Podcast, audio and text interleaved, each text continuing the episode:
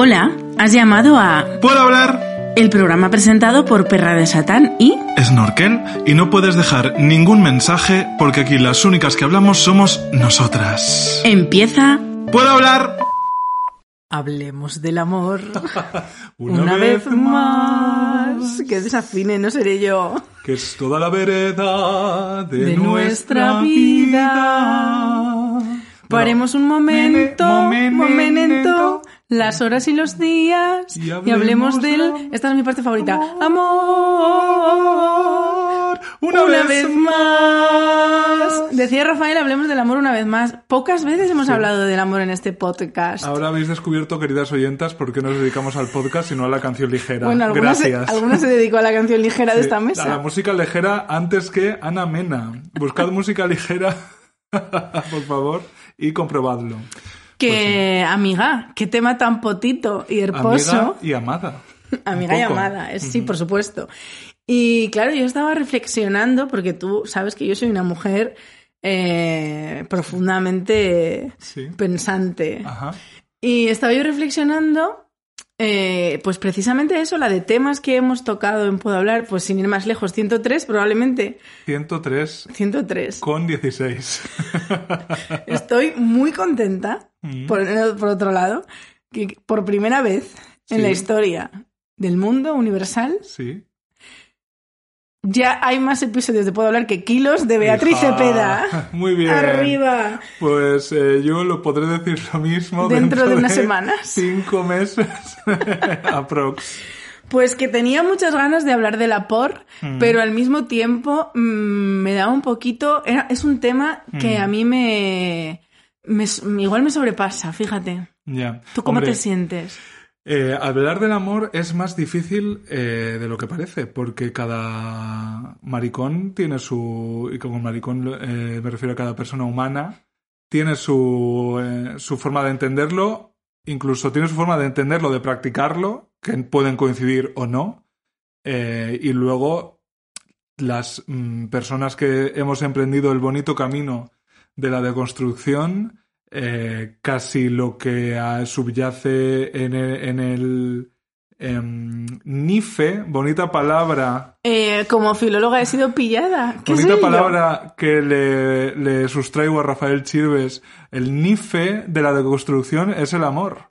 ¿Pero El qué significa NIFE? Es el núcleo, eh, porque antiguamente se creía o se estudiaba, arroba geólogos en la sala, que el núcleo de la Tierra era de níquel y hierro. Ah. Nife. ¿Lo estoy diciendo bien? Bueno. Habla un poco mientras lo busco. Hija, ¿qué más da? Ni que fuera la primera vez que nos inventamos un dato, te quiero decir. Esto también es amor. Pues mira, eh, ¿sabes por qué me da a mí un poquito? Me estoy acordando ahora mismo. Nife, geología, Se núcleo, viene. núcleo del globo terrestre. Pesado, otra cosa en la que tengo en común con la Tierra, y que se caracteriza por una elevadísima temperatura, como yo, y densidad. Hola. Sí, eres. Eres totalmente el nife de Está la constituido por hierro, níquel y otros metales.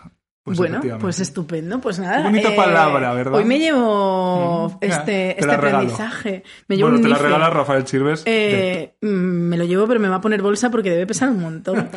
Pues eh, me estaba acordando en este preciso instante, mientras tú has dicho, habla de algo que voy a buscarlo. Sí. Eh, hace mucho, mucho, mucho, mucho tiempo, cuando existía Vine, Madre mía. había un Vine Sí. eh, que era un chico diciendo, Why is people afraid to love? Eh, ¿por, qué a la, por qué a la gente le da miedo el amor? Y entonces eh, enfocaba a una señora y decía, ¡Love! Y le daba un susto y la señora como que se asustaba, ¿no?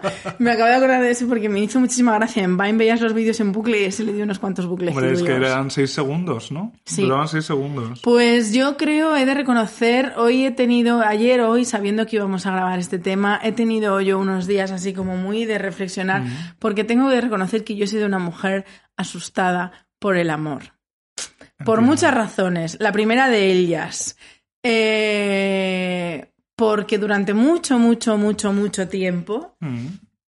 he estado completamente convencida de que yo no merecía ser amada. He vivido con esa, o sea, bajo esa premisa, ¿no? En plan de, sí, la vida está muy bien, puedo encontrar eh, cosas que me gustan, disfrutar de cosas, pero eh, el amor no es para mí. ¿Tú has sentido alguna vez esto? Cariño, de 1989 a 2018. Que Bueno, yo empecé- desde que nací empecé no. la terapia. Porque yo he tenido una infancia, yo en la infancia me he sentido muy, muy, muy querida, muy querida. Claro, querida. Que no es lo mismo que amada. Bueno, Claro. sí, porque el amor de madre, el amor de padre, Sí. el amor de abuela, Hoy es pre-San Valentín. Es da nuestro igual. episodio. amor es pre- amor, love is love. Claro, Me pero- valen todos los amores. Entonces es que al amor- a- aquí al amor le tenemos que poner apellido, porque vamos a hablar de amor romántico. Yo voy a hablar de... Yo es que traigo, amiga, por primera vez en la historia de... Es que fíjate, dos momentos históricos en un solo podcast. Sí. Es que yo he tomado notas y todo de la cantidad de pensamientos que yo tengo sobre el amor. Pues yo tengo un pensamiento intrusivo. Yo te a ver si decía, coincide amiga, con el tuyo. te decía, amiga, que si tú has sentido alguna vez que no merecías amar y me dices que sí, que Sí, durante toda o sea, tu vida. No, no es que lo haya sentido, es que me, me he criado, bueno, criado que quizá no tanto, pero me he desarrollado como adulto Eso sí. con el convencimiento de que yo era un ser absolutamente inmundo, repugnante, inhumano, que no merece ser querido, por supuesto. Pues efectivamente, amiga, no merecemos ser queridas, pero ¿sabes lo que sí merecemos? A ver. Merecemos un ramo de flores. ¿Quién Un fuerte aplauso. no se merece en estas bonitas fechas un ramo de flores? Pues hija, como siempre, las puedo hablar Os traemos el regalo perfecto. haciendo la vida fácil. Y encima os voy, a, os voy a decir un truquillo, porque Sí. nosotras antes de recomendaros el producto, nosotras lo probamos Sí. siempre. ¿Nos hemos comido un ramo de flores? Sí, nos lo hemos comido. Hemos hecho un poco, un poco de reducción de vinagre de Módena. Y, Y yo he hecho un dentro. truquillo que os quiero recomendar y es que comprad el ramo de flores antes de San Valentín, porque Sí. entonces se, se agobia, eh, la, la propia floristería le da ansiedad y se agobia. Entonces yo le he encargado, fíjate, aprovechando este simpático descuentillo que ahora os vamos a decir, le he encargado un regalo de flores a mi madre que le va a llegar el 11 de febrero. Ah. y así es más bien. sorpresa todavía, porque ya por San Valentín se esperaría algo. Probablemente mi padre falle, por eso me he colado yo para hacerla Has feliz un por poquito. la derecha. Y, y es que este año eh, Colvin, que es eh, la marca que nos ha mandado estos simpáticos ramos de flores Colvin, a casa, C-O-L-V-I-N, para que lo busquéis bien. pues este año si algo reivindica Colvin es que San Valentín, o sea, no tiene que ser una excusa para regalar, que puedes regalar cualquier día del año, porque el amor hay que celebrarlo Pues sí, en hija. cualquier día del año. Y con cualquiera, no tiene por qué ser con tu pareja. Bueno, yo se lo mando a mi madre. arro- eh, amor romántico. Entonces, muy fácil, cariño. Nosotras siempre mirando, sobre todo por la gente vaga.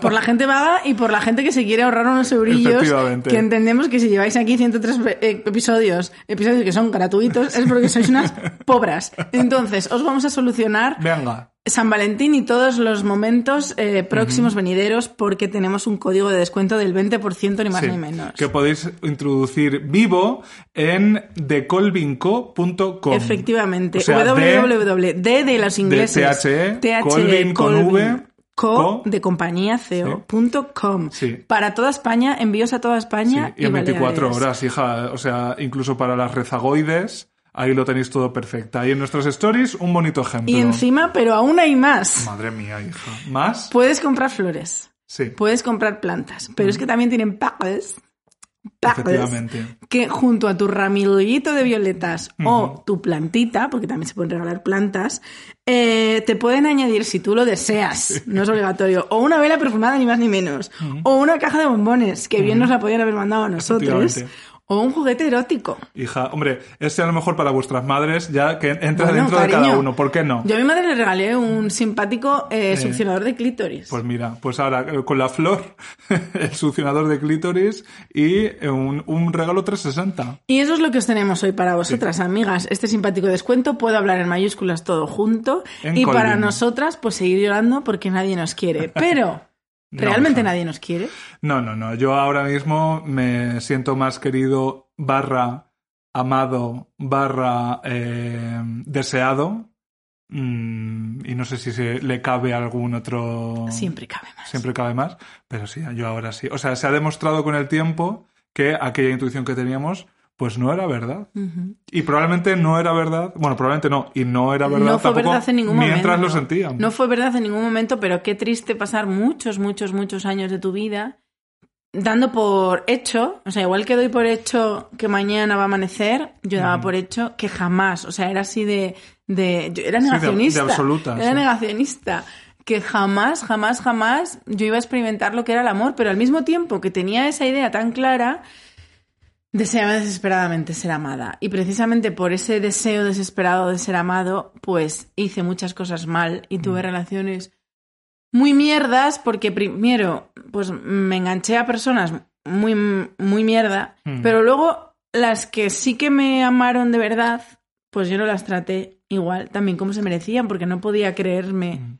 que me quisieran. Entonces, ahora visto con tanta perspectiva y con tanto tiempo, la verdad es que me da mucha pena. Sí, a ver, forma parte de nuestro aprendizaje. Eh, las personas que tú y yo éramos no podían haberse convertido en las que tú y yo somos si- sin pasar por esos por esas pantallitas del Super Mario Bros. Quiero decir, tú puedes odiar con todas tus fuerzas la pantalla bajo el agua, como era mi caso, pero si no superas esa cariño no llegas a la siguiente.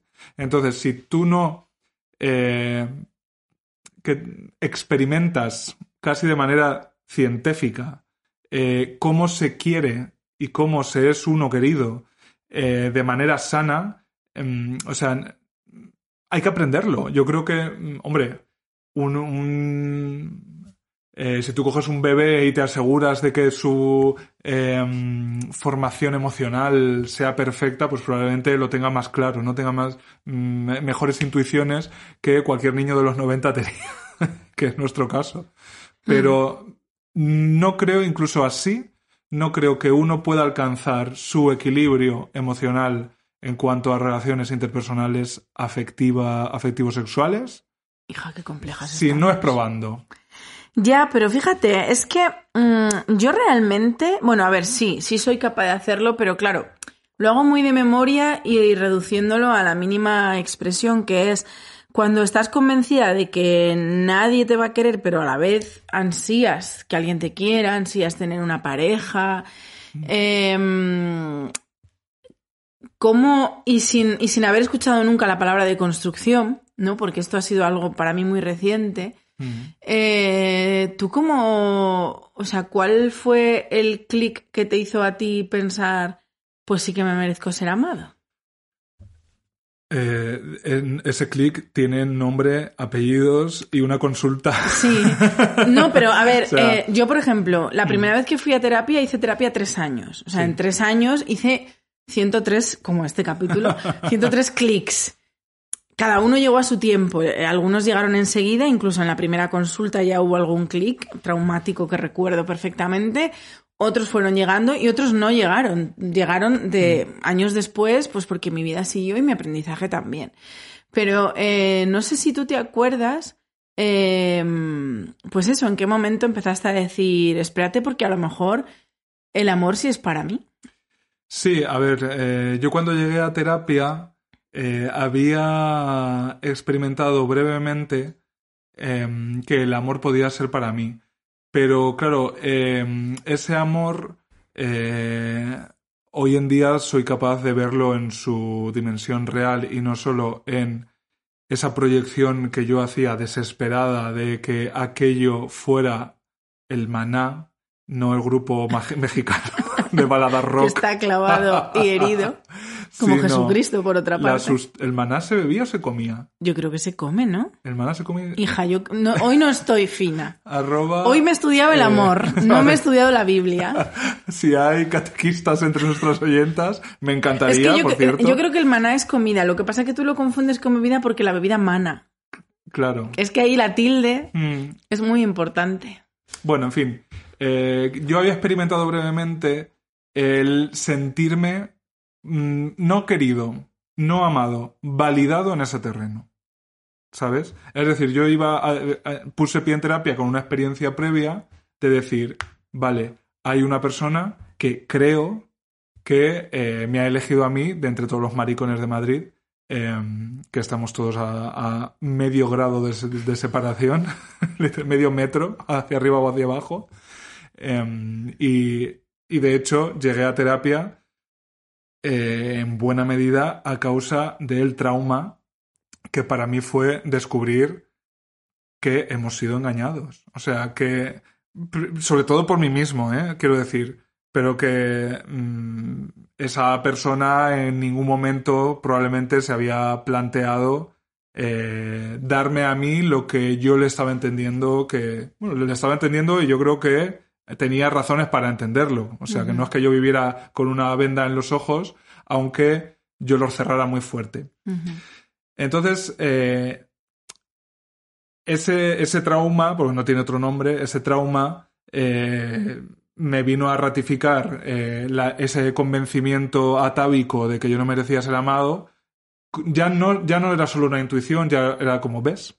¿Ves? Esto, si es que, o sea, ¿para qué sales de esa coraza ultra blindada eh, que te has ido tejiendo cual pajarillo eh, que crea su nido a lo largo de, de estas décadas? O sea, mira lo que pasa cuando pones un piececillo fuera, que te lo eh, cercenan.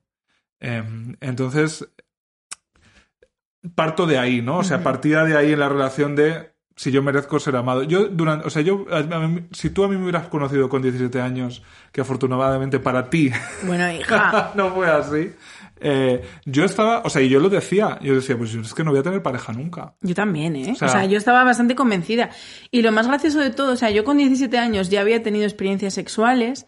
Eh, ya he contado aquí que yo tenía un conflicto interno gordísimo en mi adolescencia, porque por un lado me picaba mucho el coño, Hmm. pero por otro lado yo estaba convencida de que nadie quería rascármelo. Es que casi a veces ni siquiera yo, que yo también tuve mis conflictos con la propia masturbación, ¿sabes? Eh, entonces, claro, mis experiencias sexuales, eh, yo creo que me refugiaba un poco, o me convencía, o me engañaba, o vete tú a saber pensando que es solo sexo. Es decir, yo no salía a buscar el amor. Yo salía a, a, bueno, frotar pues, el a higo. frotar. Sí, entonces, bueno, pues di con tres tíos eh, antes de irme a la universidad que yo no puedo decir que me trataran mal, tampoco bien, probablemente yo a ellos tampoco, te quiero decir, o sea, no les estoy culpando de nada, sino que eran pues la manera en que nos relacionamos. Y luego llego a la universidad y aparece eh, como no el primer amor, porque yo ya había estado, bueno, yo es que en el, esto yo creo que no te lo he contado, o sí, Uy. sí lo he contado. Quedan todavía cosas que contar unos 103 Que en el instituto después. yo estuve enamorada como seis años del mismo chico. Madre mía, hija. Sí, sí, yo estaba, O sea- eh, pero además un amor, pues un amor de mierda, un amor que era mentira, que solo era una pura obsesión, que eso ni es amor, Una proyección del amor, ¿no? O sea, esa, esa, lo que tú te imaginas Lo que, que tienes- compañeros me habían dicho. Culpo a Eloy y a Isabel Y al profesor Bacterio, de paso, También. Miguel Reyán. y a, y a, Y a Francis Alfredo, Lorenzo. porque Alfredo era el que más relaciones tenía. Así que culpo a Alfredo Mm. de todas mis primeras frustraciones con el amor, porque claro, yo quería O compañeros, sea, co- era... compañeros, sí te falló. Efectivamente, me falló, me falló en muchos aspectos. Mm. Eh, me falló en, en el espiritismo, me falló en el camino de Santiago. En los porque- juegos de rol. Bueno, juegos de rol, sí, sí que he jugado alguna vez, pero vamos, tampoco en, no sé, me falló en ser un vampiro, me falló en un montón de cosas. Y bueno, pues cuando yo era adolescente, yo tenía esta idea de que el amor era eh, vivir intensamente por alguien, dar Claro. tu vida incluso por alguien, sacrificarlo todo por alguien y que esa otra persona haga exactamente lo mismo que tío, o sea, un poco Romeo y Julieta. Pero ya sabemos cómo acaba yo. Titanic. Entonces, eh, también Titanic, sí, porque también evidentemente Leonardo DiCaprio a mí me tocó, no donde yo quería, De col gordo. pero me tocó un poquito lo tal. Bueno, que llego a la universidad y por primera vez conozco a un chico eh, que me cambia la perspectiva del amor y es que por primera vez es un chico al que admiro. O sea, los chicos que yo, con el chico que yo estaba totalmente enamorada en el cole, yo no le admiraba, solo era muy guapo y ya está. Y los chicos con los que empecé a follar tampoco les admiraba, solo eran Útiles. útiles o fáciles o también estaban interesados en mí y ya está. Pero este chico de repente siento una admiración por él. Eh, al principio no me parece el chico más guapo del mundo ni de lejos, eh, pero de ir hablando, de irnos conociendo, de lo típico que lo conoces un día, pero luego nos damos los messengers. Eh, entonces hablas de vez en cuando y luego ya llegas a ese punto en el que empiezas a hablar todos los días y, y tocan un grupo, que eso también gustaba mucho cuando yo tenía Un clásico. 18 años, que tocaba el bajo en un grupo de mierda. no voy a dar nombres, pero madre de Dios. Eh, y bueno, pues eh, ya eh, pienso que el amor es eh, pues ser un poco, me acaba de venir también a la cabeza esa canción de Yo tenía un novio que tocaba en un conjunto, conjunto beat, pues era la que le llevaba las baquetas, en este caso pues las púas, no sé, o sea que el amor ya es como, no, es que yo soy la novia de alguien que mola un montón. Bueno, tardamos en, en- De hecho, yo creo que no nos, no nos llegamos a llamar novios nunca, pero sí tuvimos como, como esa relación cilia eh, que fue bonita dos meses y tortuosa tres años. Madre mía. Tres años. Y tuvo el peor final del mundo y es que un día se fue, eh, como se iba tantas veces a su casa, quiero decir, eh, yo la acompañé a la estación de autobuses a coger el bus, se montó en un bus y no volví a saber nunca más de él. O sea, me bloqueó de todas partes, dejó de responderme a los emails. Eh, y, y claro, yo creo que ese fue un poco el origen de también todos mis males, porque eh, yo también había experimentado el sentirte un poco querida. Yo creo que él quererme, quererme, quererme no me quiso. Yo creo que también le fui útil yo a él. Porque al final era un tío un poco mierdas Mm. y que alguien le dorase la píldora y creyese que molaba y creyese que sus sueños se podrían hacer realidad, porque él también tenía, además de ser músico, pues tenía ínfulas de cineasta y todas estas cosas. Dios mío. Entonces, bueno, chica, pues eh, era... Combinación explosiva. Eh, pues sí, es que era, es que era un estudiante de comunicación audiovisual, con eso te lo digo todo. Entonces, eh, el hecho de que él me abandonase, porque él no me dejó, él me abandonó. Eh, un ghosting sin necesidad de Tinder y sin Analógico. WhatsApp, un ghosting analógico. Pues yo creo que eso ya marcó eh, el resto de mis relaciones porque entendí que, bueno, me pasó lo que a ti. Confirmé que nadie me podía querer, pero es que ahora encima eh, encontré el miedo que no lo había sufrido jamás al abandono. Sí. Porque yo he sido una persona que, que mi familia nunca me ha abandonado, mi familia no ha desaparecido, que mis amigos nunca me, van a- me han abandonado, entonces yo no sabía lo que era eso. Y, y lo que me pasó con este chico, pues me convirtió en una persona celosa, obsesiva, bueno, pues una, una persona muy insegura y una persona Claro. que tiene miedo a que de repente un día desaparezcan. Entonces creo que eso marcó muchísimo mis relaciones. Y después de ese chico llegó otro, que encima ese otro que llegó, pues es uno de esos que me da, o sea, que miro con pena, porque era un chico estupendo, majísimo, eh, listo, eh, me lo pasaba genial con él, teníamos un montón de aficiones en común, pero eh, yo creo que precisamente porque era bueno, yo no, yo no lo valoré y me aburrió. Me aburrió la relación con él, sinceramente. Y a día de hoy, pues es del único que guardo un buen recuerdo y con mucho cariño. Y me da pena no haberle sabido querer porque no le supe querer. Porque yo sí, yo le decía te quiero. Pero... Ya. Sí, un poco eh, performando lo que se espera de una sí, relación. performar una relación, además una relación que cumplía con muchas expectativas. Con las mías unas pocas también, porque ya te digo que era un tío súper inteligente, súper divertido. O sea, es que te lo juro, me lo pasaba genial con él. O sea, hacíamos muchísimas cosas, hacíamos muchísimas más cosas de ocio que de novios. Es decir, te- parecíamos más amigos que novios porque pasábamos más tiempo yendo al cine o hablando, no sé qué, que comiéndonos los genitales. Eh, y, y claro, o sea, ha tenido que venir la perspectiva del tiempo. También durante mucho tiempo me sentí culpable por haberle dejado, porque yo decía, pero si es, entre comillas, perfecto, o sea, si lo tiene todo bien, ¿por qué no Hombre, me gusta? Y yo creo que precisamente no me gustaba porque él no cumplía, o sea, él no me daba amor o cariño o lo que él sintiera por mí, que no lo sé, eh, de la manera romántica esperable. Es decir, él no me daba celos, él no era celoso, él no era posesivo, él no era... mm, No era lo que... O sea, era buena gente. Efectivamente, y por ser buena gente, dije, pues me no, esto es mentira, esta relación Sí, no, yo- no, fun- no está funcionando. En ese sentido, creo que hay, eh, como en tantas otras cosas, una brecha de género que yo no, no consigo terminar de entender porque efectivamente, pues, eh, en mi caso, el género se presupone equiparable, similar, horizontal, ¿no? Y aquí yo creo que eh, hombres y mujeres, entendidos en un sentido clásico, ¿no? En estas relaciones folletinescas, creo que vais todavía con muchas más, eh, o sea, con una historia, un bagaje, ¿no? Mucho más, bueno, mucho, sí, eh, infinitamente, infinitamente mayor, o Y con, muchos más presión. ejemplos, más... O sea, por un lado, el bagaje, ¿no? La literatura, literatura en el sentido Sí, de, cultura, de cómo se escribe el las relaciones de amor, ¿no? El relato amoroso eh, de que mm, de que tienes que conocerle, que tiene que ser especial, Mm. que tiene que haber una chispa, que tiene no sé qué, que tenéis que estar eh, locos de amor y súper felices todo el día, que no sé Mm. qué. Y a eso súmale, o sea, a, primero al relato que te han enseñado de cómo tiene que ser el amor y cómo tiene que ser enamorarse. Y si ves que eso no te está pasando a ti, ya empiezas a decir, ay madre, es que no le quiero, es que os empiezas a dudar. Y por otro lado, el relato eh, sociopatriarcal de que yo, eh, cuando me echaba novio con 20 años, se me pasaba ya por la cabeza, me quiero casar contigo. Te lo juro.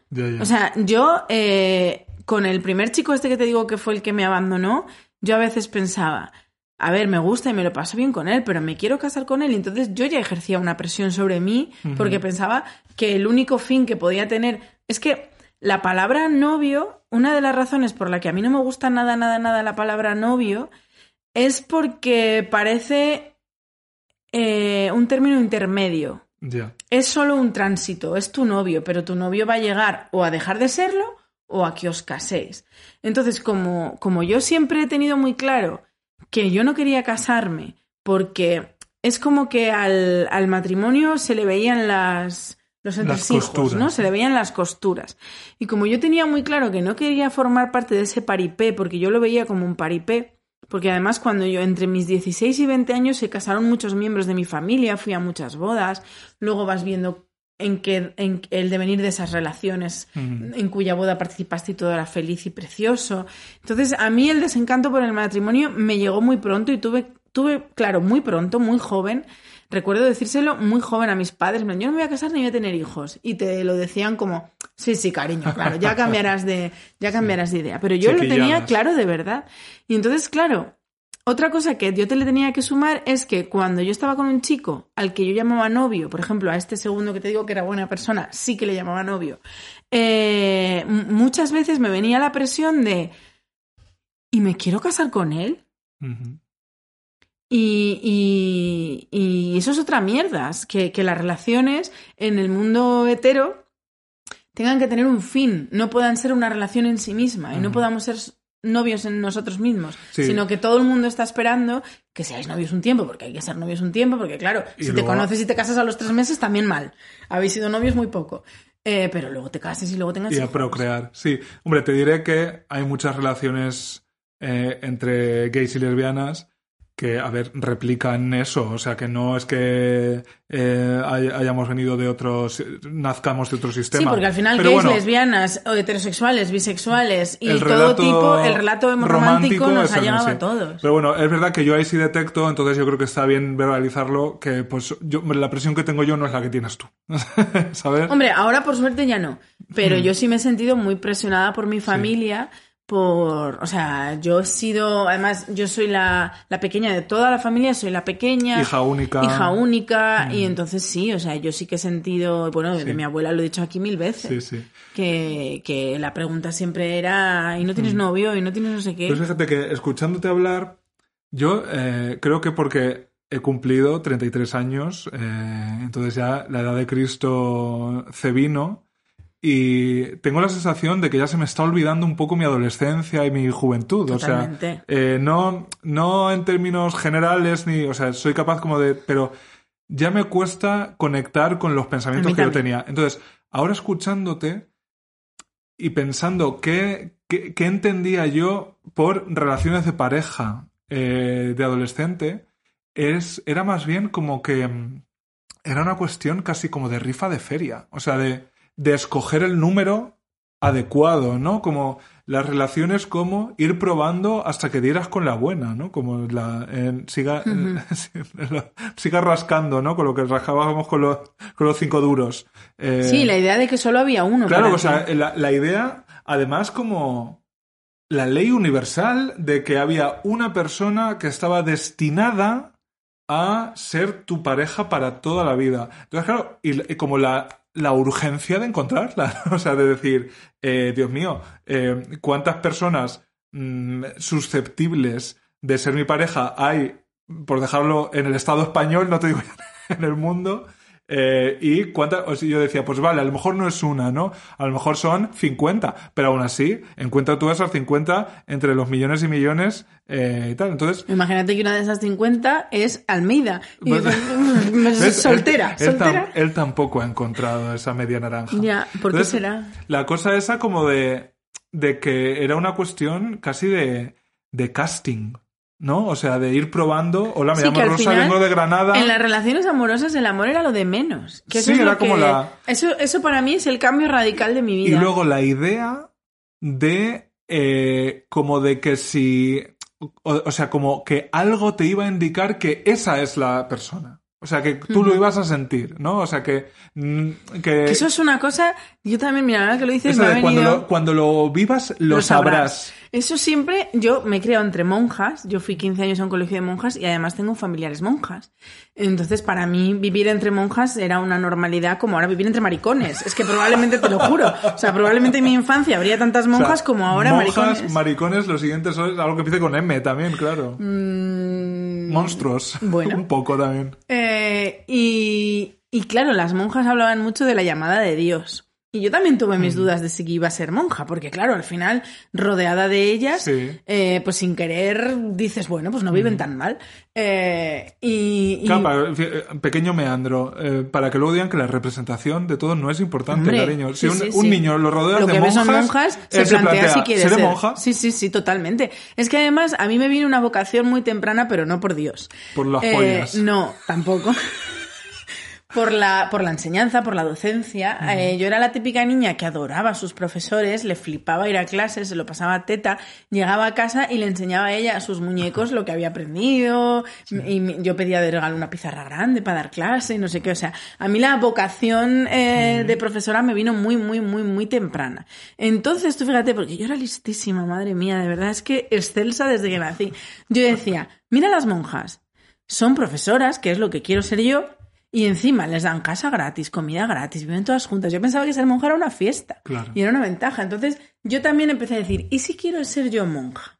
Y claro, de repente soy yo adolescente, entiendo que nadie me va a querer y veo tan cerca ser Una salida. monja eh, que me lo planteé. A ver, no, no te voy a decir, eh, oye, que llamé al obispo, pero que me... que- Eligiendo, ¿cómo es? Eh, Congregación. congrega- congregación. No, hombre, yo de ser es que como si, como si eligieras universidad, ¿no? Es que las clarisas tienen un programa de, de yema de huevo. Y sin embargo, las esclavas del señor eh, es- está súper buena la...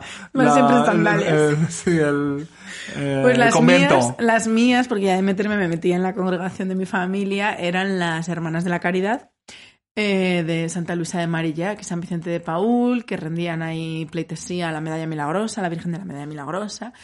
O sea, me lo Y- estás recitando como si me recitaran los 150 Pokémon. O sea, bueno, pues eh, movidas. Y bueno, eso, que también en la adolescencia tuve ese momento. Y yo siempre decía, ¿pero cómo será la llamada de Dios? Eso es algo que siempre, siempre, siempre me ¿Te ha causado. antes una perdida? Es que yo digo, esto, o sea, yo de pequeña yo decía, ¿y si me pasaba lo mismo? ¿Y si he recibido la llama de Dios y no me he dado cuenta? Y estabas sin Y estaba saldo. yo me, mirando Doraemon Sí. o El Chavo del Ocho. Ujú. Y eso me angustiaba. No te rías de mis sentimientos. La imagen de la pequeña Beatriz viendo Doraemon y Dios, ¿no? Como, vea, Y yo ahí, tú Vea. siempre ganas, todo lo tuyo. Y ahora que has dicho eso de, de, ¿no? de encontrar al elegido y darte cuenta de que es él, a mí eso también me ha agobiado muchísimo. Es que al final es, Es que se eso, pare- es se que parece un poco. La, relaci- la relación, Sí. bueno, por no hablar, voy a soltar esta idea porque nos daba para siete podcasts más, por no hablar de que el amor es una religión, si Hombre, quieres. claro, sí, es sí. un invent, un engaño mundial, una conspiración eh, mundial que nos ha engañado a todos. Tú dijiste antes que te habías sentido engañado. Claro, o sea, Yo el, también. el amor, esto creo que ya lo hemos hablado de- de- en- así en esos términos. El amor, el amor es, una como, religión es y como el la Papa fe, es Paz Padilla. Es como la fe religiosa, quiero decir.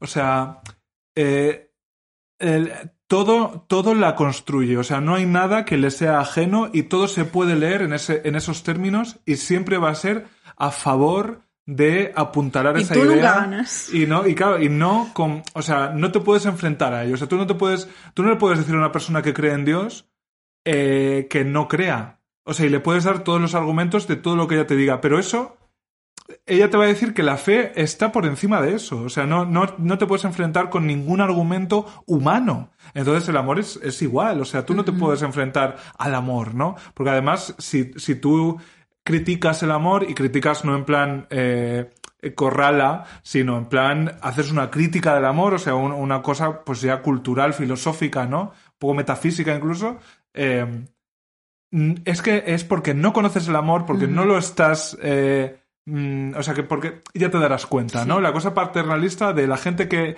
que está ahí te puede mirar por encima del hombro y decirte, no, cariño. Esto, ya verás, Pues cuando, lo, lo- cuando lo pruebas, cuando lo encuentres... Quien lo probó lo sabe. Sí. Pues te voy a decir una cosa, y es que cuando yo me sentí tan engañada, o sea, fue en el psicólogo, efectivamente, cuando yo me di una de las de esos clics, fue el clic de eh, he estado basando mis relaciones en, en mitos, en ideas, en, creen- en creencias que no se podían llegar a la Tierra y eso me causaba muchísima frustración por un lado, porque luego teníamos el otro lado que era he estado teniendo relaciones con una autoestima de mierda y me he dejado utilizar y me he dejado hacer muchas cosas. Pero cuando yo descubrí que había sido engañada por el amor, yo me enfadé con el amor. Y igual que esto también me pasó. Y de hecho, esto me pasó gracias a ese novio que era buena persona. Eh, que ese novio buena persona me enseñó que Dios no existía. Yo no me había dado cuenta. Vaya. Yo no me había dado cuenta, porque claro, yo venía de, de mucha monja y a ver, yo eh, decía, a ver si Dios, a mí todo lo que me habían hablado de Dios era bueno. A mí me habían leído solo los versículos que molaban. Y a mí me habían dicho, Dios te ¿No, quiere. no has visto este tuit, o no, creo que lo vi en Twitter, de no sé quién ha hecho un, un, un cálculo y Dios en el Antiguo Testamento mata a 10 millones 50 mil personas sin contar el diluvio universal? Pues y el diablo a 10. Pues ¿por qué no? Es que tiene mucho sentido. Entonces, pues claro, yo, yo pensaba, a ver, vale, Dios es bueno, Dios me ama, Dios me cuida, Dios me quiere, Dios me perdona, Dios. Entonces, para mí Dios era como algo bueno. O sea, yo no tenía temor de Dios. A mí me educaron en, en el amor de Dios, no en el temor. Igual a mi familia, también por el franquismo, o sea, mis padres, mis abuelos, Sí, sí, hombre, que claro. le inculcaron ese temor de Dios, de no peques, estarás castigado. A mí no. Yo crecí en un ambiente de eh, body positive, Cristo positive. Yo, yo todo bien con Dios. Entonces, yo no me esmeraba mucho en satisfacerle porque había entendido que él, pasase lo que pasase, me amaba incondicionalmente. Entonces, yo contaba con él, decía, qué bien que estés ahí, pero ya O está. sea, que ya te sentías un poco validada, Sí. querida, respaldada Sí, sí. por ello. En ese aspecto sí. Y entonces, Por cierto, Dios es género neutro. técnicamente no. ¿No? Dios sé. Ahora mismo yo creo que podría ser ella. Pues ¿No? sí, es verdad. Y, y eso, que ese novio fue el que me convenció de que Dios no existía, ¿no? Me sacó sus argumentos y me convenció de verdad. Yo dije, ah, pues tienes todas las razones, que Dios no existe y hemos sido engañados. Bueno, pues unos cinco años después, en el psicólogo vuelvo a pasar por el mismo proceso. Que es, ah, pues es verdad que el amor no existe, el amor es un constructo social, el amor es algo cultural.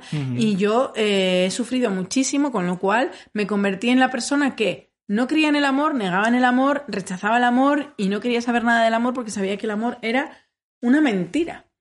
Que, que te la podías creer igual que puedes creerte otras muchas mentiras para eh, satisfacerte un poquito, para meterte en una vorágine de cosas, sentimientos chachis, pero una mentira al fin y al cabo. O sea, para mí, yo entendí cuando estaba en terapia eh, que el amor era pues como entrar en el pasaje del terror. Solo lo disfrutas si te lo crees, porque si tú entras al pasaje del terror diciendo, "Ah, son muñecos, son actores, va", pues es que eres tonto, sinceramente, ¿para qué entras? Pero si tú entras a pasártelo bien, a dejarte asustar, a no sé qué, es cuando de verdad, pues yo pensaba que el amor era igual, en plan de, bueno, encuentra una persona que nos caemos guay, no sé qué, y vamos a jugar al juego del amor.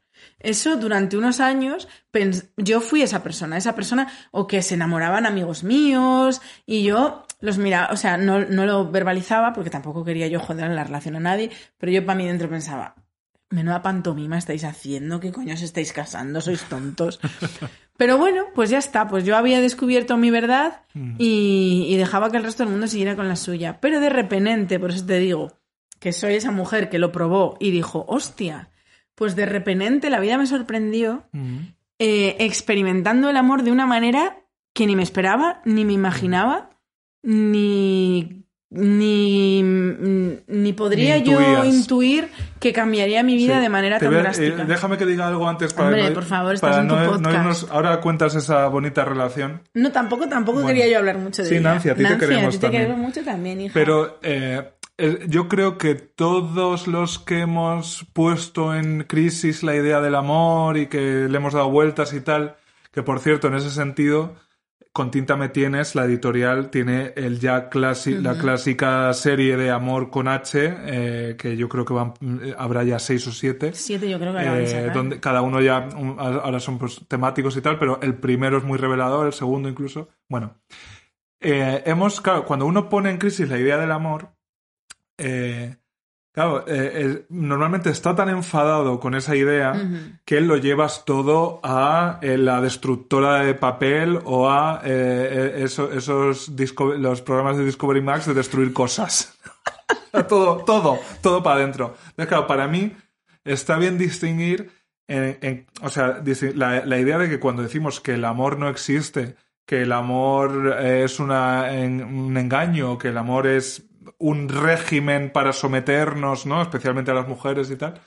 Claro, no, no, yo no me refiero al amor sentimiento. O sea, el sentimiento del amor, por supuesto que existe. Es como si tú me dices ahora que no existe el miedo.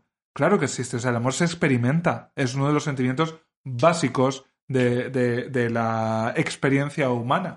Lo- a lo que nos referimos es al amor TM. O sea, al amor romántico, aunque yo creo que va más allá. O sea, que es- hay otros amores, como llamaba Leopoldo Alas Mínguez, los amores periféricos. O sea, los que no son solo las relaciones de pareja.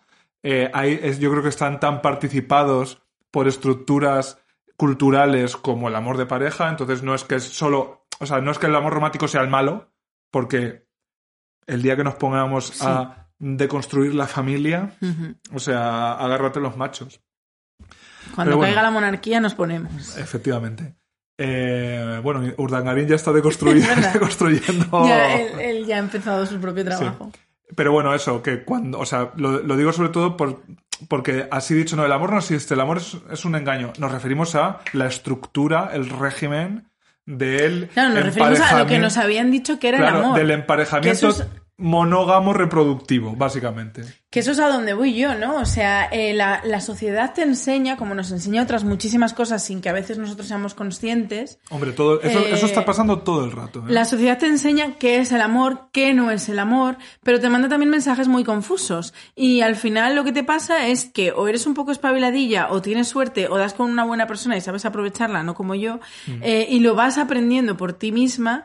O estás confundidísima. Estás confundidísima porque al final lo que, los mensajes que te llegan por un lado son unos, eh, las realidades son otras, y, y las realidades son, además de otras, son todas, porque cuando empiezas a ver cómo son las relaciones de amor a tu alrededor, ¿no? Pues que tus amigas ya se empiezan a echar novio, las diferentes relaciones que tienen cada una de ellas, según vas madurando, porque hombre, esas relaciones de instituto, de no sé qué, pues tampoco es que sea...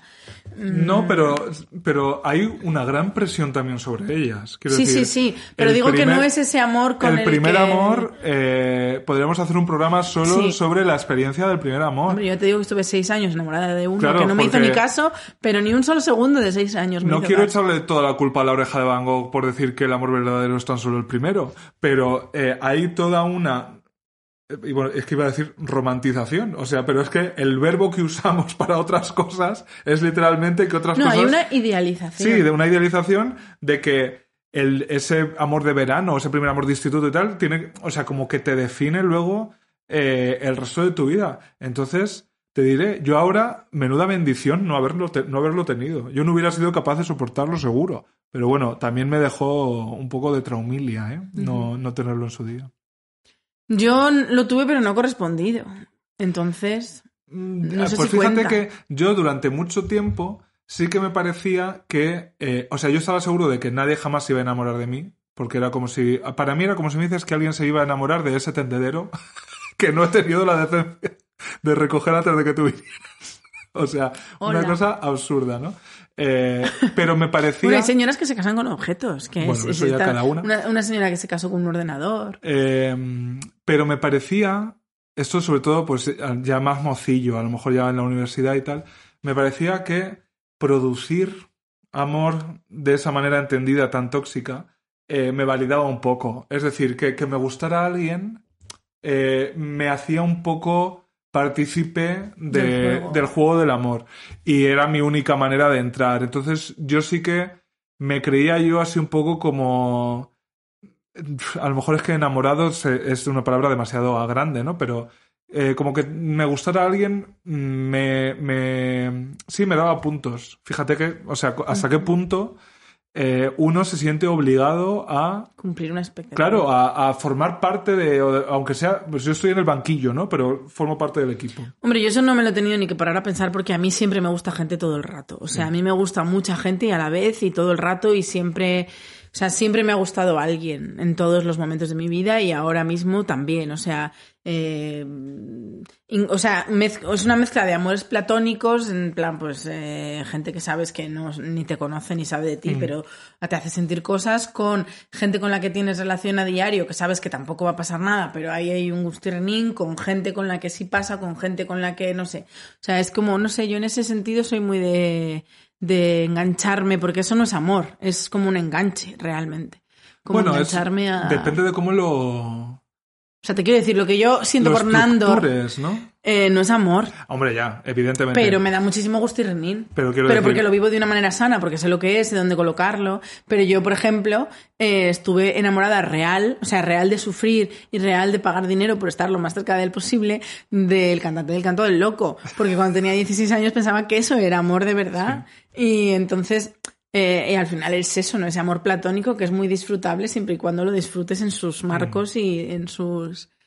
En su, bueno, pues en su tablero, no sé, con sus, con sus Sí, normas. luego eso, eh, desde la, a- el advenimiento del, del concepto crash, eh, incluso también yo creo que es, eh, hemos encontrado una manera de presentarlo ante el mundo, ¿no? Y ahora mismo, pues, eh, yo creo que eso facilita o incluso, ¿no? pues es que eres mi crash, ¿no? Y es, parece que es como, puede ser medio broma, medio en serio, puede ser simplemente una manera de entender lo que me Es que yo ahora bien. mismo puedo tener perfectamente 50 crashes. Es que me encanta tener crashes. Solo en esta habitación. Solo en esta habitación, estoy segura. Florinda de hecho, Chico. hay un, hay un grupo de música que es que mm, mm, me gustan mucho musicalmente. Bueno, eh, hemos tenido a uno de sus miembros en este programa, que son siete tíos y totalmente siete crashes. O sea, te quiero decir, eh, es como... mm, es como las fotopenes. Eh, puedo atender a todas. Y me hacen feliz. Y me hacen feliz. Y, y es bonito, o sea, en ese aspecto es bonito porque tú entiendes eso, que solo es un, un juego de no sé qué, eh, y- o incluso de fantasía, porque a lo mejor me he llegado a masturbar con alguno, pensando en alguno, no con alguno. Eh, y ya está, y simplemente lo disfrutas en ese aspecto. Pero, pero sabes que se queda ahí, se acabó. Pero yo es que hubo un tiempo de mi vida que no sabía que se quedaba ahí, que se acababa. Pensaba que si tú me gustabas, yo tenía que luchar por ti, que darlo todo Es por que ti, esa- que esforzarme porque, mm, o sea, Interesante tema, porque... eh, Incluso si eras Dani Martínez, que yo eh, em, a lo mejor he acosado, al ca- al- desde aquí le pido perdón, pero yo pensaba que Eres como la yo le quería que no ha tanto, vuelto el canto del loco. yo pensaba que como yo le quería tanto él eh, iba a terminar conmigo, porque todo lo que yo había hecho por él era muy fuerte. Fíjate que- ridículo, por favor.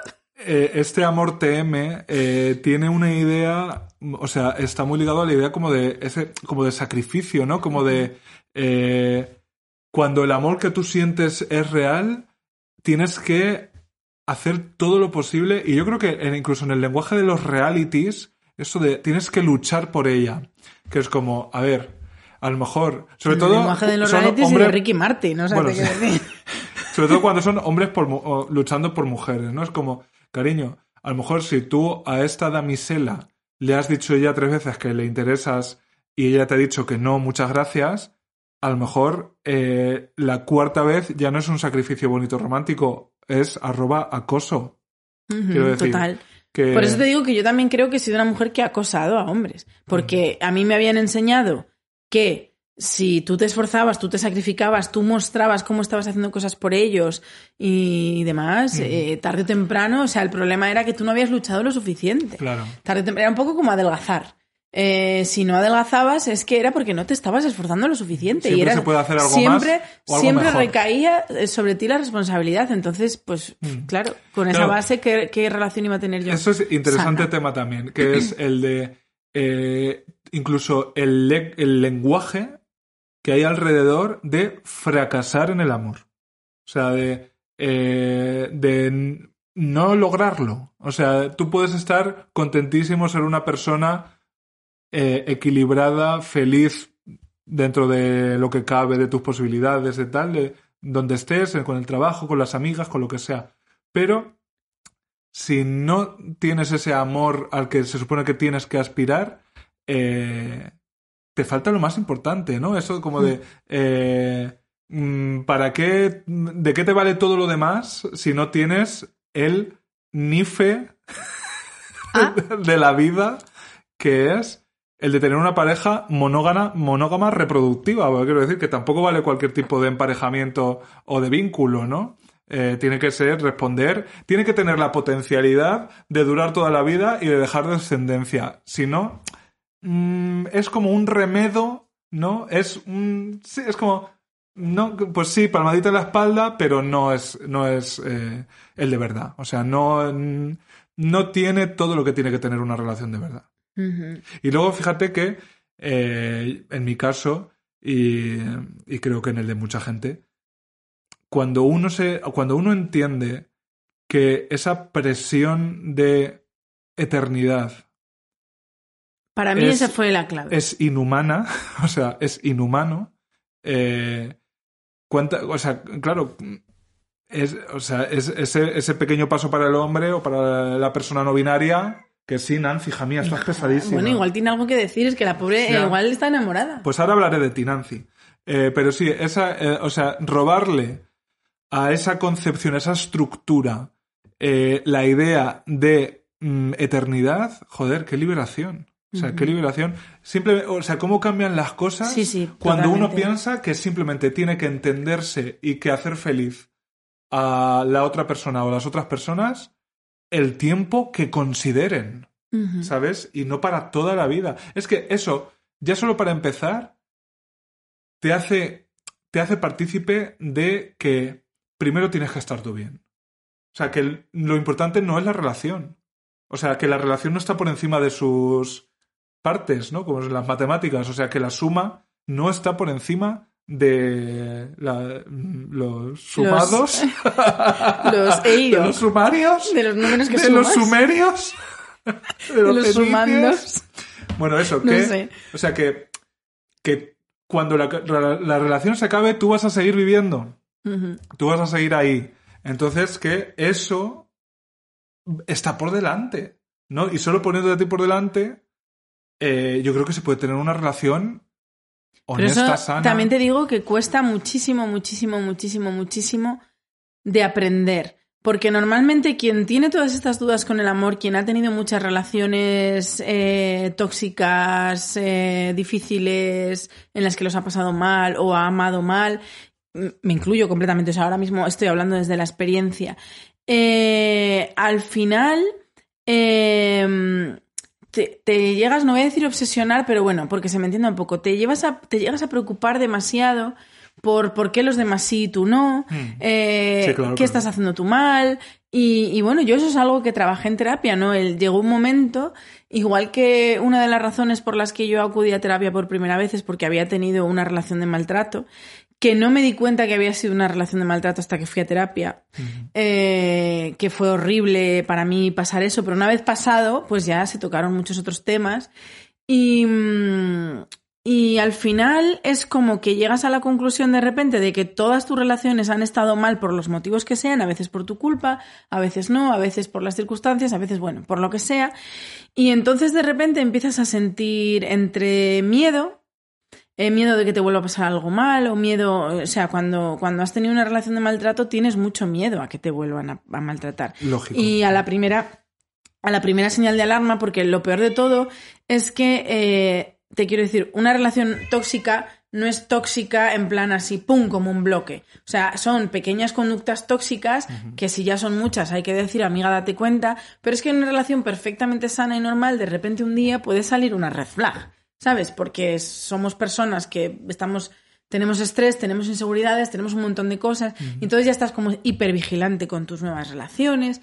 La cosa es que yo tenía tal agobio encima que dije, entre que había dejado de creer en el amor, ya no creía en el amor, TM, y que la palabra relación me agobiaba muchísimo, yo no me sentía preparada, pues yo dije, voy a lanzarme a follar. Y no hay nada más bonito en la vida que saber que no quieres tener una relación con Sí, nadie y que solo quieres follar. Y bueno, pues fue una etapa bonita porque al final conocí a gente de todo tipo, muy variada. Algunos a día de hoy sigo teniendo relación con ellos porque se quedaron en ese limbo de eres amigo, pero eres amigo porque hemos follado antes y es una amistad un poco rara, pero bueno, que me sigo alegrando de verlos, seguimos en contacto de vez en cuando, hablamos, otros pues perdí la relación por, por completo.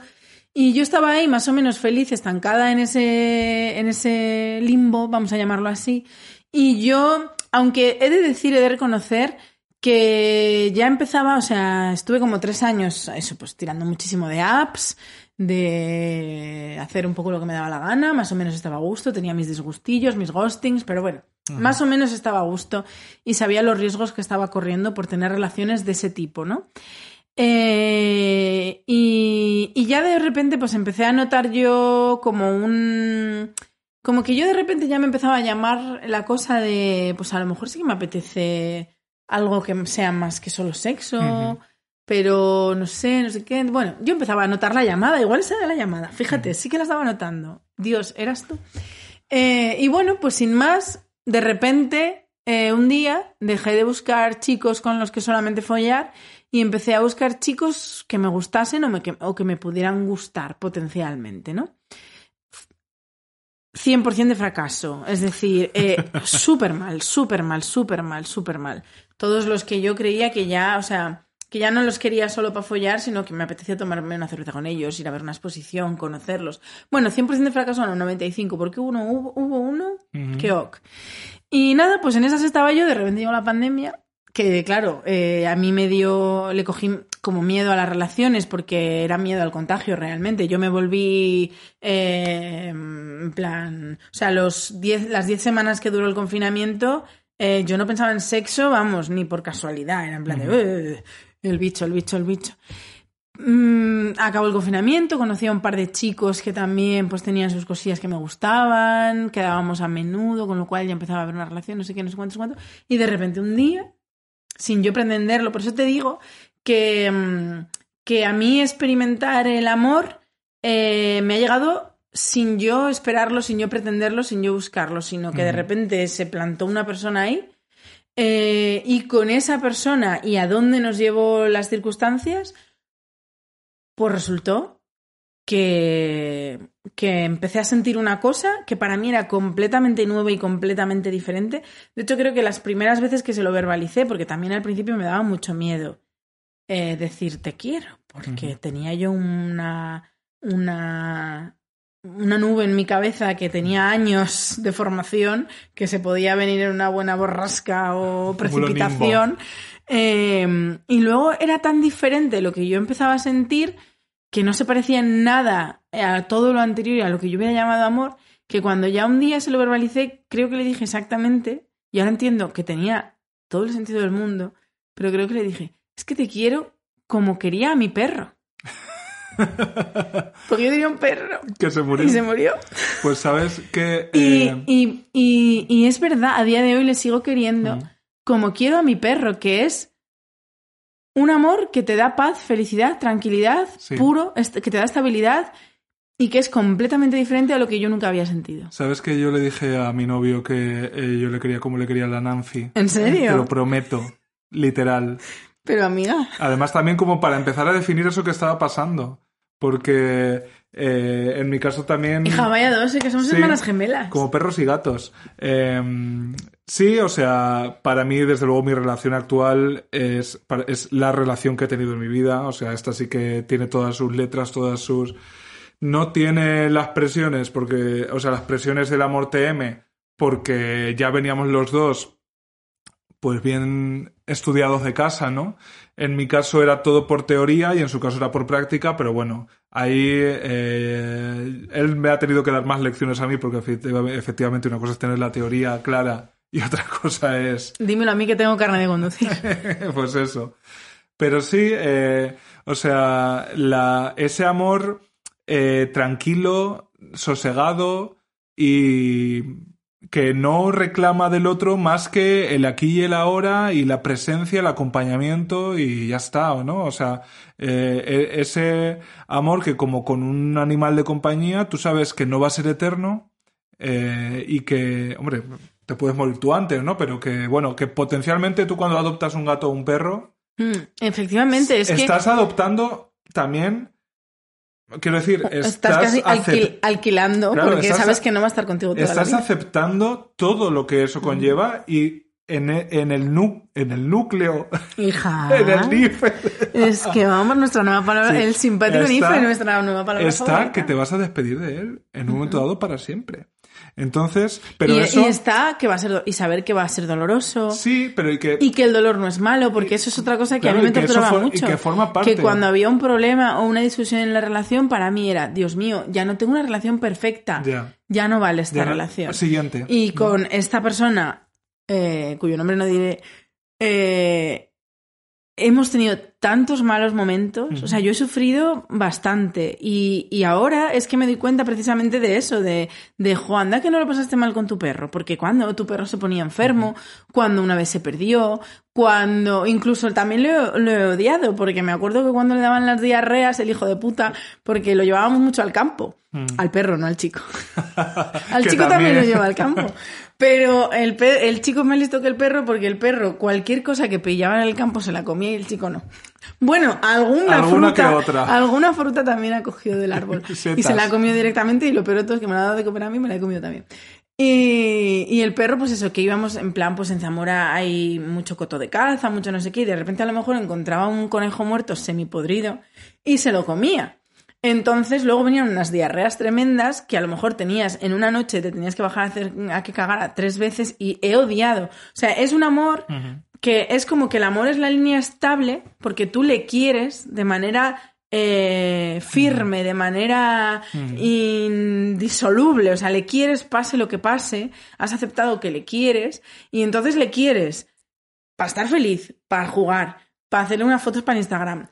Pero también cuando está enfermo, cuando la lía, porque mi perro la liaba de vez en cuando, te liaba, pues eso, se comía un conejo medio podrido, o, o bueno, una vez, mm, es que era muy fuerte, ¿eh? mi perra. Eh, est- estábamos en, en el, en el parque del río de Zamora, que hay una zona que tiene mesas y va la gente a merendar y no sé qué, no sé cuánto, no sé cuánto. Entonces él estaba libre por ahí y de repente echó a correr y fue a una mesa en la que había unas simpáticas pizzas y literalmente cogió una pizza con caja y todo, o sea, mordió la Entera. caja, sabía que estaba haciendo una cosa mal, con lo cual se fue corriendo con la caja en la boca y ya cuando se faltaba por un culo, se comió la pizza entera. Y tú ahí a pasar Muy- la vergüenza de decirle O a los chicos, ay, lo siento mucho, os doy el dinero, no sé qué. O sea, mi perro te las liaba. Y aún así, pasase lo que pasase, eh, el amor era incondicional. O sea, le querías pasase lo que pasase. Y luego pasabas también por épocas duras, porque mi perro tuvo primero un tumor y luego ya la vejez. Y bueno, pues fueron momentos, fueron momentos duros, pero aún así, eh, no, no, eso no le quita, no le restaba un ápice a, Claro. al amor. Y entonces eso es lo que estoy experimentando ahora. También te digo que de manera, o sea, no es comparable porque con mi perro estuvimos 15 años juntos. Eh, a este chico lo conozco desde hace un año. Es verdad que ha sido un año desde mi punto de vista muy intenso porque es que nos ha pasado todo. Eh, y, pero desde mi punto de vista, pues ahora mismo siento exactamente eso. Siento que van a pasar cosas, que van a venir cosas geniales, que van a venir cosas regulares, que van a venir cosas malas, incluso que va a venir un momento de despedida. Pero eso Pero no implica Sí, está bien, que yo le deje de, Claro. de querer. Sí, eh, o sea, desde luego no quiero decir que nadie se tome la metáfora a lo literal, eh, porque yo creo que el amor entre seres humanos no tiene que ser incondicional. Quiero decir, si una persona te está tratando mal, eh, pues ya está, hasta Claro, ahí. es que como mi reflejo es mi perro y mi perro nunca me trató mal, Claro, pero porque me chupaba los pies, cosa que no hace este chico, pero tampoco se lo pediré porque me da un mucho asco que las me da asco que las personas me chupen los pies, pero cuando me las chupaba mi perro para mí era como Tú el placer absoluto.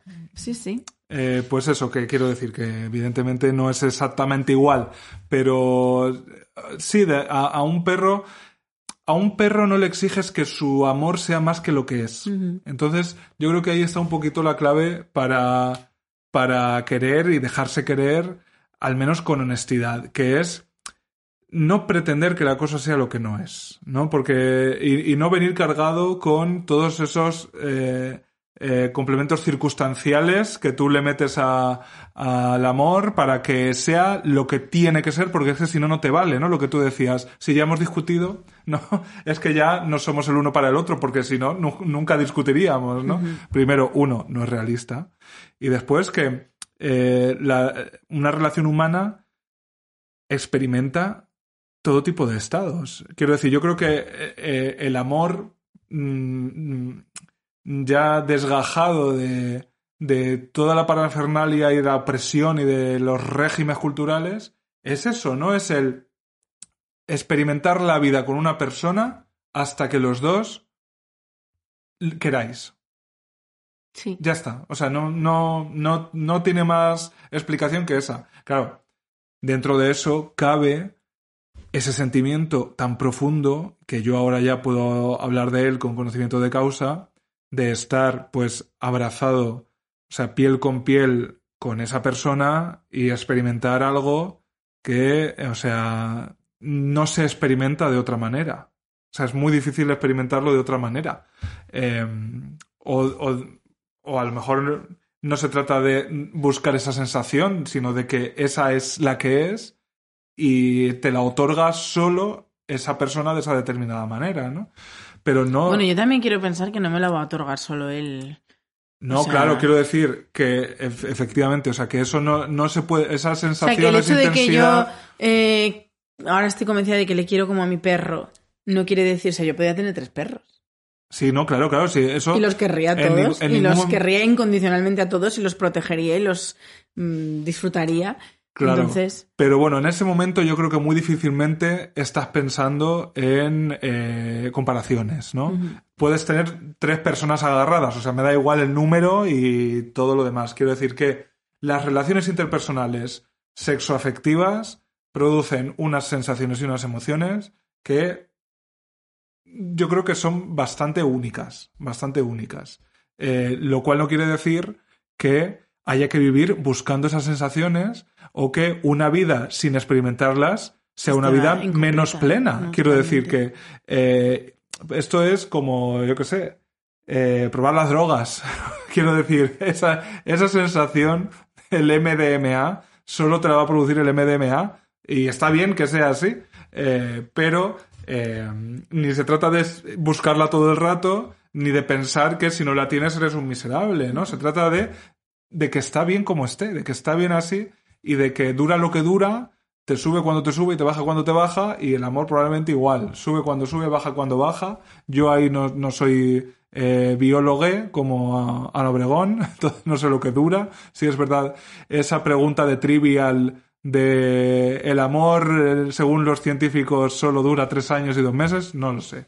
De todas Eh. formas, igual esto, a ver, también, es, también os digo una cosa, ¿sabe? A partir de esta base, eh, que es que esto es algo nuevo para mí, que, que experimentar el amor de manera natural, ¿no? Porque yo creo que hasta entonces, hasta, hasta hace poco yo esperaba, experimentaba el amor como una performance. Sí, sí. Se- me sentía como una actriz, parte de tal. Ahora lo, creo que, que lo estoy experimentando de manera natural. Y dos cosas quiero añadir. Haber experimentado el amor de manera natural me ha abierto los ojos y me ha hecho darme cuenta de que hay otras muchísimas personas a las que amo, pero yo no lo llamaba amor porque, porque eran mis amigos, porque era mi familia, porque era... Pero eso para mí también es amor. O sea, claro. lo que yo siento por determinadas personas de mi vida, yo sé que es amor.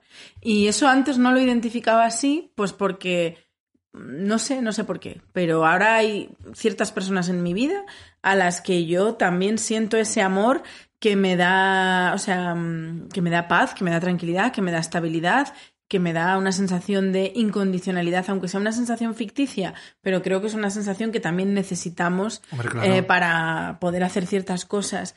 Y luego, por otro lado, igual que te digo que yo a este chico le he dicho, te quiero como quiero a mi perro, yo lo he pensado muchas veces y es verdad que el año en el que le he conocido a él ha sido un año complicado para mí. Un año complicado a nivel de identidad, a nivel de, bueno, como, no sé llamarlo crisis personal, pero han empezado a encajar algunas piezas que hasta ahora no habían encajado, ¿no? Bueno, lo hablamos pues eh, cuando de repente dije, hostia, es que soy bisexual y lo he sido toda mi vida, pero no me he dado cuenta. O cuando dije, hostia, es que no estoy hecha para la monogamia ni, y eso solo me oprime, no me permite disfrutar. Eh, pues igual que te digo todo esto, te digo que yo he podido decirle a una persona, oye, es que lo que siento por ti es lo que sentía por mi perro, pero yo no soy capaz de decir que estoy enamorada. Yo no me siento enamorada. No sé si estoy disociada y, y me dices, No, que- amiga, es, no, eh, pero yo, a lo mejor también porque lo que para mí era estar enamorada era esa cosa de me muero por verle, te adoro, de no sé Sí, qué. yo fíjate que te diría que yo creo que eh, ahora mismo tienes la concepción de que estar enamorado es un contrato como lo es tengo novio. Quiero decir que, que lo pones un poco al mismo nivel. Quiero decir, No lo sé. o sea, al final te- Pero esto- terminología. O sea, esto es algo además, es que llegó un punto, o sea, eh, llegó un punto en mi vida en que yo decía, joder, es que yo a este chico eh, lo quiero tanto que a ver si, no sé, ¿sabes? Escúchate un poquito, querida amiga. Entonces yo me escuché un poquito, estuve unas semanas escuchándome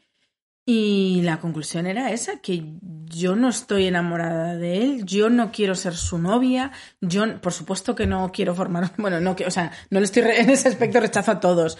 No quiero, es muy extraño, o sea, para mí todo esto es nuevo, por supuesto que es válido porque es lo que yo siento y si yo lo siento es válido y no condiciona a la otra persona, es decir, que que la otra persona me quiera a mí es libre. Claro, pero te, te hago una pregunta muy, muy fácil de responder. Eh, si tú te consideraras enamorada, eh, ¿crees que tu relación con él cambiaría en algo?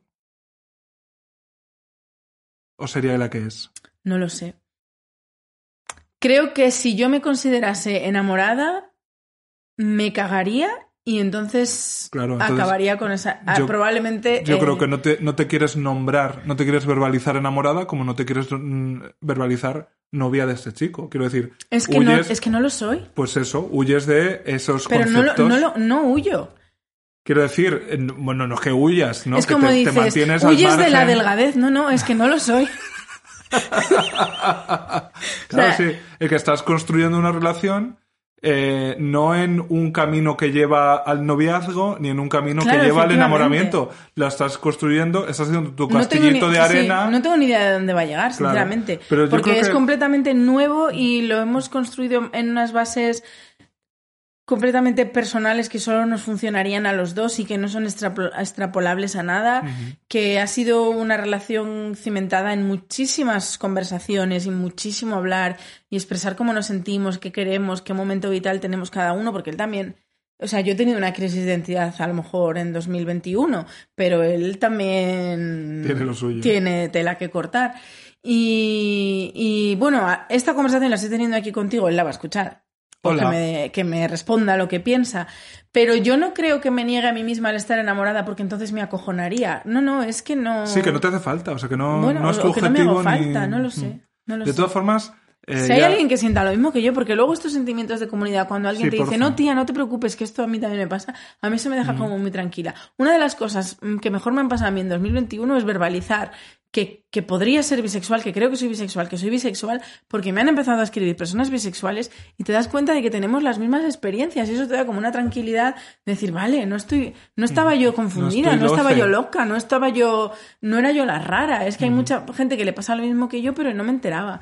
Pues no sé si lo que me está pasando con este chico es que a lo mejor eh, yo entendí que no quería una relación monógama, que jamás me voy a atar en el sentido eh, tradicional de la de, de, de si te quiero a ti no voy a querer a nadie más. No, es que Mm. no sé. Pues fíjate, he- hemos hecho una comparación eh, con nuestros animales de compañía cuando yo creo que teníamos otra mucho más a mano porque tú has dicho que ahora que has, eh, digamos que has encontrado una relación de amor hacia este muchacho, eh, como que descubres que ya la tenías con mucha gente a tu Sí. alrededor de, ma- de manera un poco comparable o similar y que bueno que cada una es única pero que entra dentro de esa, y que yo no diferencio y que yo no y que yo no diferencio el amor que siento por eh, M. Rajoy de, de- del que siento por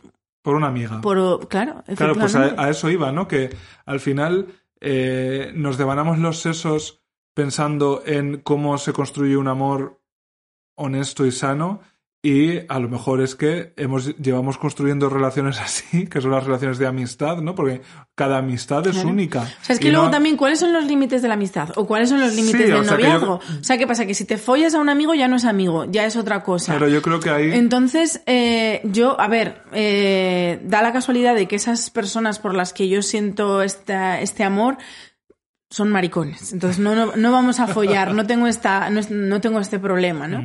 Y son maricones y son mujeres por las que no me siento atraída sexualmente. Entonces eh, no tengo esta dicotomía de no, en el momento que follamos te cargas la amistad. Pues no, pues como te he dicho antes, o sea, yo he habido gente que empezamos follando y ahora somos amigos.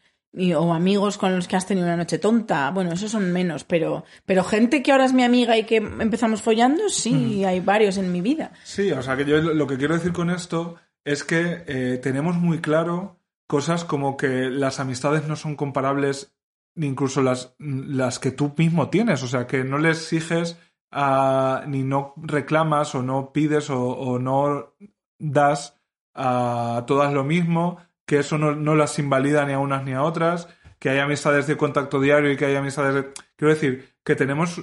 Y que no, y, y que a mí también me, me, me resulta extraña la categoría. O sea, eh, ¿dónde empieza? Pues eso, ¿dónde empieza la amistad? ¿Dónde empieza la O sea, yo creo, a ver, yo esto ya hablo desde el presente. Quiero decir, creo que no estamos tan deconstruidos como para. O, yo, vamos, ya, aquí ya personalizo. O sea, yo no, no sé si sería capaz de eh, tener amigobios, como dicen en Argentina, eh, sin distinguir unos de otros y, o sea, creo que mi mente no está preparada de momento o al menos no, no, no lo necesita tampoco ir. Quiero decir, yo estoy bien ahora mismo con las categorías, pero yo veo cómo mi relación de pareja la he construido, la estoy construyendo básicamente como se construye una amistad. Quiero decir, sin exigencias, entendiendo que las cosas son como son, eh, sin una. Pues eso, tú no sabes si vas a seguir siendo amigo de tus amigos toda la vida. Eso no le quita ningún valor a la amistad que tienes ahora y a la forma de entenderla. ¿Sabes? Pues lo mismo con, con, mi novio. O sea, que está bien. Y, y, te digo lo mismo, o sea, estas personas a las que yo siento amor por ellas, o sea, eh, no hay una jerarquía. Te quiero decir, no voy a ser esa persona que diga, no, primero mis parejas y luego mis amigos, o primero mis amigos y luego mi pareja. No, es que es como que no, es, no hay una. Claro. No hay un a ti te quiero más, o tú eres más importante, o tú eres mi mejor amigo, que ese también es un término. Mm, sí, muy jerárquico. Sí, yo lo que quiero decir, y con esto ya podemos ir. Eh, sí, bueno, nos hemos metido en una, hija, pero que compréis flores, que veníamos aquí a deciros que con el código puedo hablar, tienes un 20% en Colvin. Eh lo que quiero decir es que yo personalmente leo muchísimo sobre el amor, TM, es una cosa que me interesa de verdad a nivel teórico, a nivel sociológico, leo mucho sobre modelos relacionales alternativos, quiero decir, y me ha ayudado profundamente, ¿eh? Y, quiero decir que al final todo, entró, todo, todo está bajo el paraguas del feminismo, o sea que creo que formarte en feminismo tarde o temprano, o más temprano que tarde, es básicamente hablar del amor romántico, ver cómo funciona, etcétera, pero que... Es que se nos eh, olvida decir una cosa muy importante, y es que el amor romántico es una opresión. Hombre, claro que sí. Entonces, por eso, sí, mm. sí, por eso eh, yo creo que eh, las que tenéis que hablar sobre todo son las mujeres, sin duda. Pero que sí que tenemos una formación que es la de esas, esas amigas, que ya sabéis que aquí tenemos amigas, y que a veces eh, la piedra pómez afilada con la que primero haces tu primera herramientita, ah, ya, ya la tenías, ¿no? Como que hemos hecho una distinción entre amistad y amor que a lo mejor no, no son cosas tan alejadas, ¿no? en los modelos tradicionales. Yo me, encuentro un poco en ese punto. Y tampoco, o sea, la manera en la que yo he aprendido a escucharme a mí misma, que esto es muy reciente para mí, eh, ha sido como déjate, o sea, no, no, te esfuerces en ponerle nombres, no te esfuerces ni siquiera en comprenderlo. Si lo sientes así, está bien. y ya es, está. es un poquito experimentar las cosas que están ocurriendo mientras están ocurriendo, sin irte más allá, ni antes ni después, ni más fuera ni más cerca. O sea, de eh, ser consciente de lo que está pasando y disfrutarlo. Punto. Misterio resuelto. Sí, total. Y además. Mindfulness del amor. Y además es que es muy disfrutable, mm. sinceramente. Sí. Yo ahí eh, quiero. O sea, nada me alegra más en el mundo que eh, ese Enrique no tuviera, durante 30 años no tenga razón. O sea, no haya tenido la razón. Y que me haya permitido y haya entendido y haya trabajado, porque esto es fruto de un trabajo eh, personal interno, que, o sea, haberme permitido disfrutar de lo que la vida me, me está ofreciendo y que probablemente ya me estaba ofreciendo mientras yo estaba ensimismado pensando que no, que no, que no, que yo no, que yo no, yo, porque yo era incapaz, cariño. Pues también forma parte de mi proceso, no pasa nada. No soy juez de ese Enrique que no tenía otra manera de hacer las cosas, lo abrazo y pues cariño, hoy puedo hablar del amor y no desde la herida y eso ya, por mí, cariño, contentísimo. Pues sabes a quién quiero yo mucho también a todos nuestros oyentes y por supuesto que les tenemos una sorpresa. Queridos oyentes, el próximo 14 de febrero, día de San Valentín, tenemos un regalo para vosotros. Y es que vamos a contar en nuestras redes sociales, así que seguidnos si no lo hacéis, porque saldrá primero en las redes sociales, la próxima ciudad que añadimos a nuestro calendario de la Girilia. Damos una, una pistilia. No, que se jodan. Bueno, no, que les queremos, que les queremos. y que pistilia, ¿eh? Pues mira, una pistilia. Es que a ver si lo vamos a dejar muy evidente. Bueno, yo he jugado mucho la carta de tiene playa, no tiene playa. Así que la pistilia va a ser. Venga, no, no tiene es playa. Que estás muy pobre. ¿No tiene playa? ¿O sí? Una de dos o ah, de tres. Probablemente los que iban ahí ya lo sepan. Vale. Eh, pues eh, os queremos tanto que, como siempre, os dejamos nuestro coffee. Y os recordamos todas las fechas en las que podéis venir a abrazarnos en vivo y en directo. Estaremos el 3 de marzo en Madrid, Teatro Reina Victoria. 20 mm, de marzo en Barcelona dentro del Festival en Resus, 26 de marzo en Sevilla en el Teatro de Triana, 23 de abril en Málaga, en el Cabaret La Cochera o La Cochera Cabaret. Y ah, se viene, otra ciudad, Y como siempre, eh, ko-fi.com barra puedo hablar.